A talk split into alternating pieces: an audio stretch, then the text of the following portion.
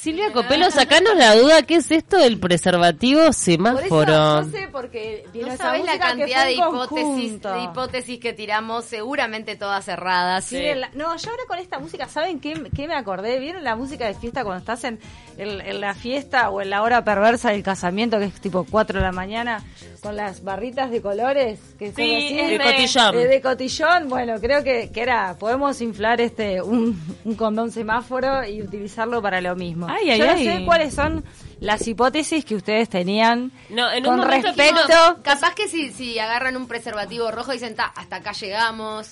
Después eh, un oyente dijo que tenía que ver con las enfermedades de transmisión sexual. Exactamente, exactamente. Ah, ajá, mirá. Es- estaba muy acertado. Muy bien, el muy oyente. bien. El, el preservativo, el condón semáforo tiene que ver con las infecciones de transmisión sexual.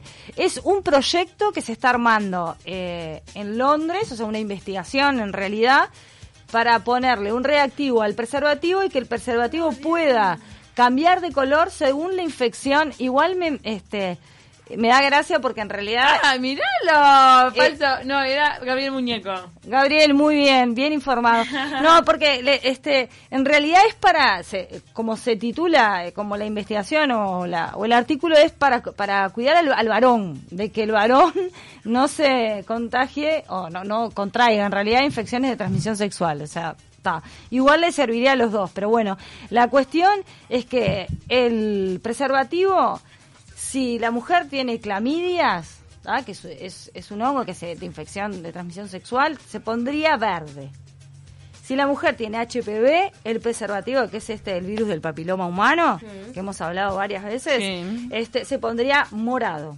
Pero eso no, no elimina, perdón, te estoy cortando todos No, los no, colores. dale, dale, Vamos dale. al No, te- no tenemos. Dale, dale, dale. No, el Eso no corta todo el clima. Si están por tener relaciones y cambia de color el condón. ¿cómo Ah. seguimos? Pero además digo, si tenés preservativo, supuestamente la enfermedad no se transmite.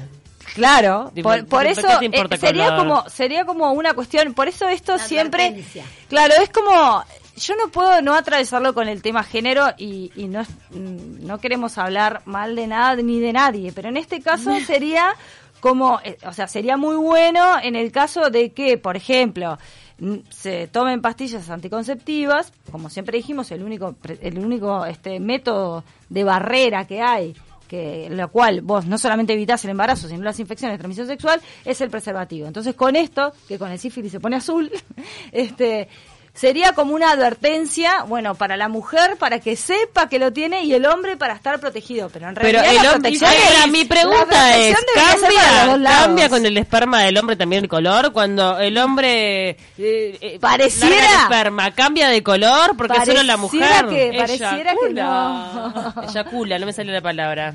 Y, y bueno, según lo que hemos leído, pareciera que no, pero yo creo que debe ser una omisión quizás del artículo porque lo, lo bueno sería que las dos personas se den cuenta si una de las dos tiene alguna infección de transmisión Porque si sexual. él tiene sífilis, yo también quiero saberlo. Por Igual tengo que esperar a, a que eyacule para darme ¿Qué cuenta. tan probable es que el hombre que el hombre mantenga la erección si su pene se pone azul porque se da cuenta el reactivo de que la mujer con la que va a estar tiene sífilis? Eh, esa erección es cuestión del pasado. Me parece que es re esa- discriminatorio esto, es- te digo la verdad. Sí, claro. Te soy sincera, me parece que... En realidad creo que hay que buscarle la vuelta para que para poder este digamos, para que no sea algo discriminatorio, para que sea algo en el cual eh, sepamos, porque qué, ¿por qué van a estas a estas infecciones? Por ejemplo, si ustedes se dan cuenta, el VIH no está. Igual el VIH tiene un periodo de ventana. Lo que dicen es que es- estas infecciones de transmisión sexual serían como infecciones sordas, en el sentido de que tiene algunas, como la sífilis, ¿tá? y quizás el HPV, tiene mucho tiempo, posiblemente, dependiendo, ya sabemos que el HPV tiene muchas formas, ¿no? El virus no es un único virus, hay algunos que son más agresivos que otros, pero los que no son tan agresivos, vos podés estar años teniendo HPV sin Ah, darte pero cuenta que busca lo tenés. test fácil, así como de repente cuando entra el pene y se cambia de color, te pones algo y buscas un test fácil y te lo haces vos misma. En realidad, en realidad con un PAP eso se puede saber. Claro, si te pero te haces digo, un pero- PAP, Pero si se logró, se logró a través de un preservativo detectarlo, fácilmente una mujer podría hacer Ah, ella bueno, misma. ah, tendría que existir, tendría que existir esos test. En realidad lo que pasa un es test que rápido, Además, una cosa que es mejor. discriminatoria es que el, el hombre es portador de HPV, la mujer es la que enferma, pero en realidad perfectamente el HPV le podría ser diagnosticado, debería al serle hombre diagnosticado al hombre Por que es portador. Por supuesto, nosotras nosotras somos el, el hombre es portador y a veces también sufre las consecuencias de tener HPV, pero la mayoría de las veces eh, somos nosotras. ¿Por qué? Por esto que, que, el esperma puede vivir hasta tres- 36 horas dentro de nuestro cuerpo. Entonces, si es eh, el esperma tiene alguna infección de transmisión sexual, nosotras eh, en realidad la prevalencia somos las que más tenemos infecciones de transmisión sexual a la hora en, en ciertas en ciertas infecciones en realidad, no en todas. Pero, pero esto es algo como novedoso, pero por eso mismo, si lo empezamos como a desglosar, en un principio podemos decir, qué bueno que está esto, ¿no? Que te das cuenta enseguida. Pero después, si lo empezás a hilar y empezás a poner otra mirada, puede llegar a ser discriminatorio. ¿No? En esto de, pero ¿quién se da cuenta? ¿El hombre se da cuenta de la mujer? Eh, ¿También sirve para el hombre una vez que eyacule? Entonces el hombre se da cuenta de que tiene esta infección de transmisión sexual. Lo que sí es verdad, y esto yo lo voy a repetir hasta eh, mis últimos días de vida, es que hay que usar preservativo. Mira, lo digo mirando eh, a la historia de Instagram. Hay que usar preservativo porque el preservativo, por más que se ponga rojo, azul, violeta, multicolor, es el único, el único Que te protege, que te protege. totalmente. Y esto viene enrabado con otra, porque salió otra noticia que la hemos venido hablando, en la, en la cual infecciones de transmisión sexual que se habían erradicado a través de vacunas o que ya no existían más, están apareciendo nuevamente de una forma impresionante. ¿Por qué? Por esto que veníamos, que siempre lo decimos, que es usar a tan temprana edad eh, pastillas anticonceptivas o parches o todo lo que sea que no sea de barrera. De todas No, formas, está está, regalado. claro, está bueno aclarar o, comentar, ya que creo que fue ayer o antes de ayer, el Día Internacional de Lucha contra el VIH. Sí. Eh, ayer creo que fue. El primero de diciembre. El primero de diciembre. Eh, que, mm, que bueno, que hoy por hoy, gracias a los, al avance médico, es una enfermedad crónica, Crónica. absolutamente controlable. A los y antirretrovirales. que mm, las personas que hasta consumen eh, determinada dosis durante un tiempo ni siquiera contagian, aunque no tengan, que us- eh, aunque no usen Sí. preservativo. Igual hay, hay, hay algo que está bueno también poner la mirada en esto de, de que por suerte el, el, el VIH es, es una enfermedad crónica. En algún momento obviamente este, la gente moría, ¿no? Como hace poco En los 90. eh, estrenaron ¿no? la, la película de Freddie Mercury. Tremendo, ¿no? sí. Que, que, que realmente se perdió un talento impresionante. También es verdad que, que, que sea crónica en algún punto, y bueno, y acá me hago cargo de lo que digo, también depende de las posibilidades eh, socioeconómicas que tengamos. Sí, los Este- antirretrovirales de mejor calidad siguen siendo caros, no todo el mundo tiene acceso. Exactamente. Y una cosa que advierten las autoridades de salud es que esto de que se haya transformado en una enfermedad que no es mortal ha hecho que baje la guardia con el uso del preservativo. Entonces, también le da abre la puerta a otras enfermedades de transmisión sexual que más allá de que de repente no sean mortales, sí son complicadas. Exactamente, porque con el HPV no solamente, con el HPV, con, el VIH no solamente eh, hay que tomar los retrovirales, que obviamente eso es la base, pero además se tiene que acompañar con una buena alimentación. Claro. Porque no es que yo tomo los retrovirales y, eh, no sé, fumo, tomo alcohol o No, tu consumo otras sistema cosas. inmune está deprimido, tenés que cuidarlo. Tenés que cuidarte, tenés que tener una, una alimentación balanceada y eso en algunos contextos eh, no se da en realidad. Entonces, finalmente, eh, hay gente que, que, que muere igual de todas maneras No, por. SIDA, no por VIH, porque no morimos por VIH, sino por morimos no, por SIDA. o porque también el, el, este, el diagnóstico se da cuando ya está todo muy avanzado. Totalmente. Y estas son también, ¿no? La- las enfermedades que en realidad las empezamos a relacionar con otras cosas. Tengo un resfrío, tengo, eh, yo qué sé, neumonía. Sí, Empiezo a repetir asepsia generalizada es casi siempre la causa de muerte de las personas con VIH. o y sea. no las relacionamos, ¿no? Entonces acá, por ejemplo, este, estaba viendo unas estadísticas que hay 156 millones de nuevas infecciones de lo que son este, tricomonas, que son eh, eh, hongos que se pueden ¿no? este, eh, eh, evitar usando preservativo. ¿no? Hay 376 millones anuales de nuevos casos de sífilis. Una infección de transmisión sexual que había sido totalmente erradicada, Mm. que con una vacuna se, ya no estaba más. Entonces, con esto y, y, bueno, con esto mismo que decían de que el, el VIH ahora es crónica, por suerte, se ha bajado la guardia. Y no tenemos campañas, no tenemos campañas de educación sexual que eduquen al varón y también a la mujer a poder usar Hay preservativo cero, ¿verdad?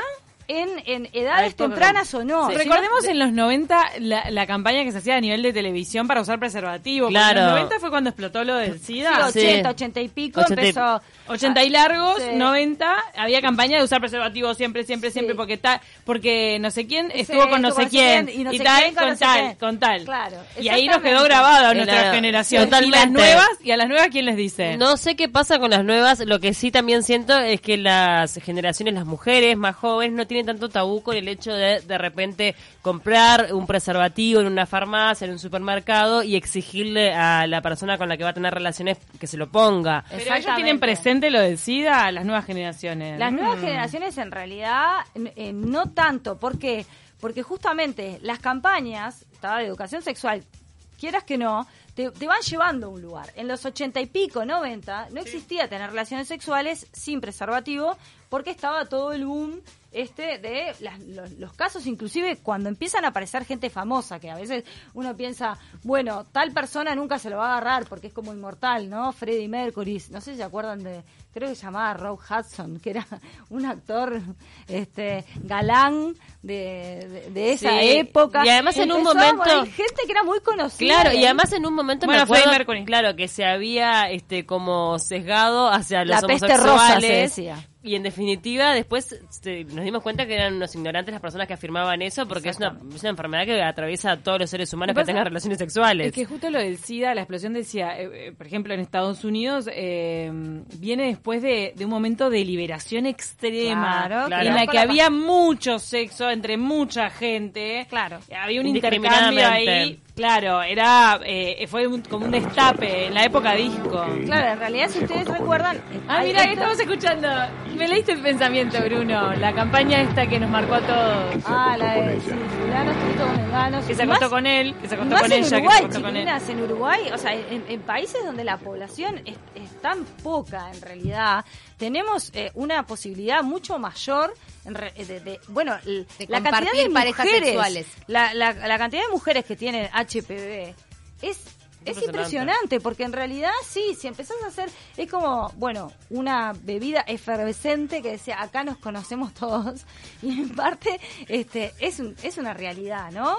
Pero en esto de que vos decías, de- de- del, del boom de tener sexo, si vemos una lucha que, que, ¿no? que lograron las mujeres, que era esto de la, la pastilla anticonceptiva que salió en los años 60, que daba una, una gran libertad a las mujeres para poder ellas mismas decidir sobre su salud sexual y reproductiva y Que te libera pero te condiciona, te Exactamente, y sobre su reproducción, ¿no? Porque antes era eh, solamente es, es, es el varón el que puede elegir, porque estaba el preservativo obviamente, pero la mujer no accedía a poder decidir. Esto fue un gran avance y no lo estamos, este, digamos, no lo estamos desmereciendo, al contrario, fue realmente una liberación. El tema es que eh, esto, a medida que va pasando el tiempo, en realidad y en ciertas edades, está bueno poder volver a la vieja campaña que era hay que usar preservativo sobre todo en la adolescencia. Y con esto no quiere decir que una persona adulta no pueda contraer una infección de transmisión sexual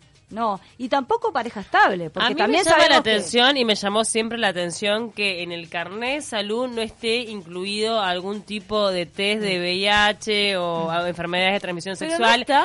No está No, no incluido está. de forma obligatoria. Después me dicen, bueno, esto tiene que ver con la discriminación para que no figure en el carnet de salud y no se genere discriminación dentro de los ámbitos laborales. Todo bien, pero hacer el estudio y que el resultado sea reservado. En, en definitiva, pero me llama mucho la atención que te hagan un examen y te miren los dientes y, y no estén, claro, porque te ve un odontólogo, pero nadie está Entonces viendo te- si tenés o no tenés SIDA. Pero te sacan sangre. Sí, pero no te hacen la- el VIH no te lo hacen, te digo porque en un momento me quise hacer el examen de VIH y fui específicamente a la mutualista a hacérmelo porque nunca me lo habían hecho. Después me lo hicieron de forma obligatoria cuando estuve embarazada, pero antes en toda mi vida nadie me había hecho y de hay en algunos lugares perdóname que te corte que cuando eh, en las sociedades por lo general es obligatorio el examen de VIH, pero por ejemplo en algunas partes en salud pública no es obligatorio por esto mismo de este de la confidencialidad, que se puede mantener igual. Yo puedo hacerme un examen y, y más si estoy anónimo, no Claro, perdón. y más si estoy embarazada, porque en realidad cuando yo estoy embarazada, este se lo transmito a, a- a mi bebé y hoy en día como bien dijeron, la ciencia avanzó de tal manera que el bebé puede ser negativizado dentro del vientre de la madre. Puede haber una madre que tenga VIH y ese bebé nazca por cesárea, obviamente, porque no O puede... sea que en salud pública no está incluido de forma En obligatoria realidad no los incluido exámenes. de forma obligatoria. Porque en las sociedades privadas te lo En la- hacen de forma sí. obligatoria en todos los Sí. exámenes de sangre que te Sí. hacen en el embarazo. Pero me llamó la atención que hasta que estuve embarazada nunca me hicieron ese examen Hasta de forma donde yo obligatoria. sé, no es obligatorio. Quizás ahora haya algo que haya cambiado. Si hay alguien que lo Mismo sabe, cuando te vas a hacer el PAP, tampoco te hacen ningún No. tipo de exámenes de ese tipo Sí. de enfermedad de transmisión sexual. O sea, es rarísimo. Lo del HPV nada más, pero en Porque realidad sale. si tenés VIH, no te enterás y, y tenés los exámenes ginecológicos Sí, al día. Exactamente. Nos está mandando un mensaje Norberto. La cantante pop israelita Ofra Haza le contagió a su esposo. Sostengo que una de las mejores, que uno de los mejores mensajes universales desde los 90 a hoy es Ponte lo de Machito Ponce. Nos mandó Estoy- eh, Norberto. sí, estoy de acuerdo, porque porque también hay una cosa este, de discriminación en esto de ah, el matrimonio estable y la pareja estable, entonces estamos a salvo de cualquier infección de transmisión sexual. No es verdad, porque si una de las dos parejas decide tener relaciones sexuales con otra persona, extra pareja, y no usa preservativo, o bueno, o no hace que la otra persona se lo ponga, digo, puede estar expuesta también. Sí, Yo me he pasa mucho, de algún que- caso sí. de matrimonio, ¿no? La directora de la Asociación de Personas con VIH de acá de Uruguay, en un momento, esa, eh, la mujer, que ahora no recuerdo su nombre, ella eh, se, se contagió de VIH por su marido. Si no me equivoco, él había tenido mantenido relaciones sexuales co- sin, sin protección en Brasil. Y recordemos que hay mucha gente que se va a despedir soltero a Brasil, hay consumo de prostitución en Brasil, o, o donde sea, Donde de sea. te vas a Centroamérica. En cualquier sea. lado, en Claro, Uruguay. acá también, En acá Uruguay, también, si consumís prostitución, si consumís, el hombre consume prostitución en Uruguay sin protección y, y También. después se puede contagiar. Y, a- y además, este, Con hay- cualquiera se puede contagiar. En realidad, Sí, con todos y todas, sí. Porque Si es no más, te voy a decir, las prostitutas por lo general tienen los exámenes más al día que el sí. Es verdad, tenés toda la y ahora está el, el condón femenino que, que también, eh, digamos, es como una lucha ganada que es para justamente para las mujeres que, que son trabajadoras sexuales puedan utilizar el preservativo este porque había veces que o hay muchas veces que los varones no quieren ponerse en- No, tenían en que enfrentar momentos violentos. o las enfrentar exactamente Personas que ejercen la prostitución, si, si el hombre no quería. Si el hombre Hay no muchas quería. que son súper responsables y tienen los controles súper al día, Totalmente. También quiero- es un drama, por ejemplo, que, que se hablaba de la red de mujeres rurales, ¿no?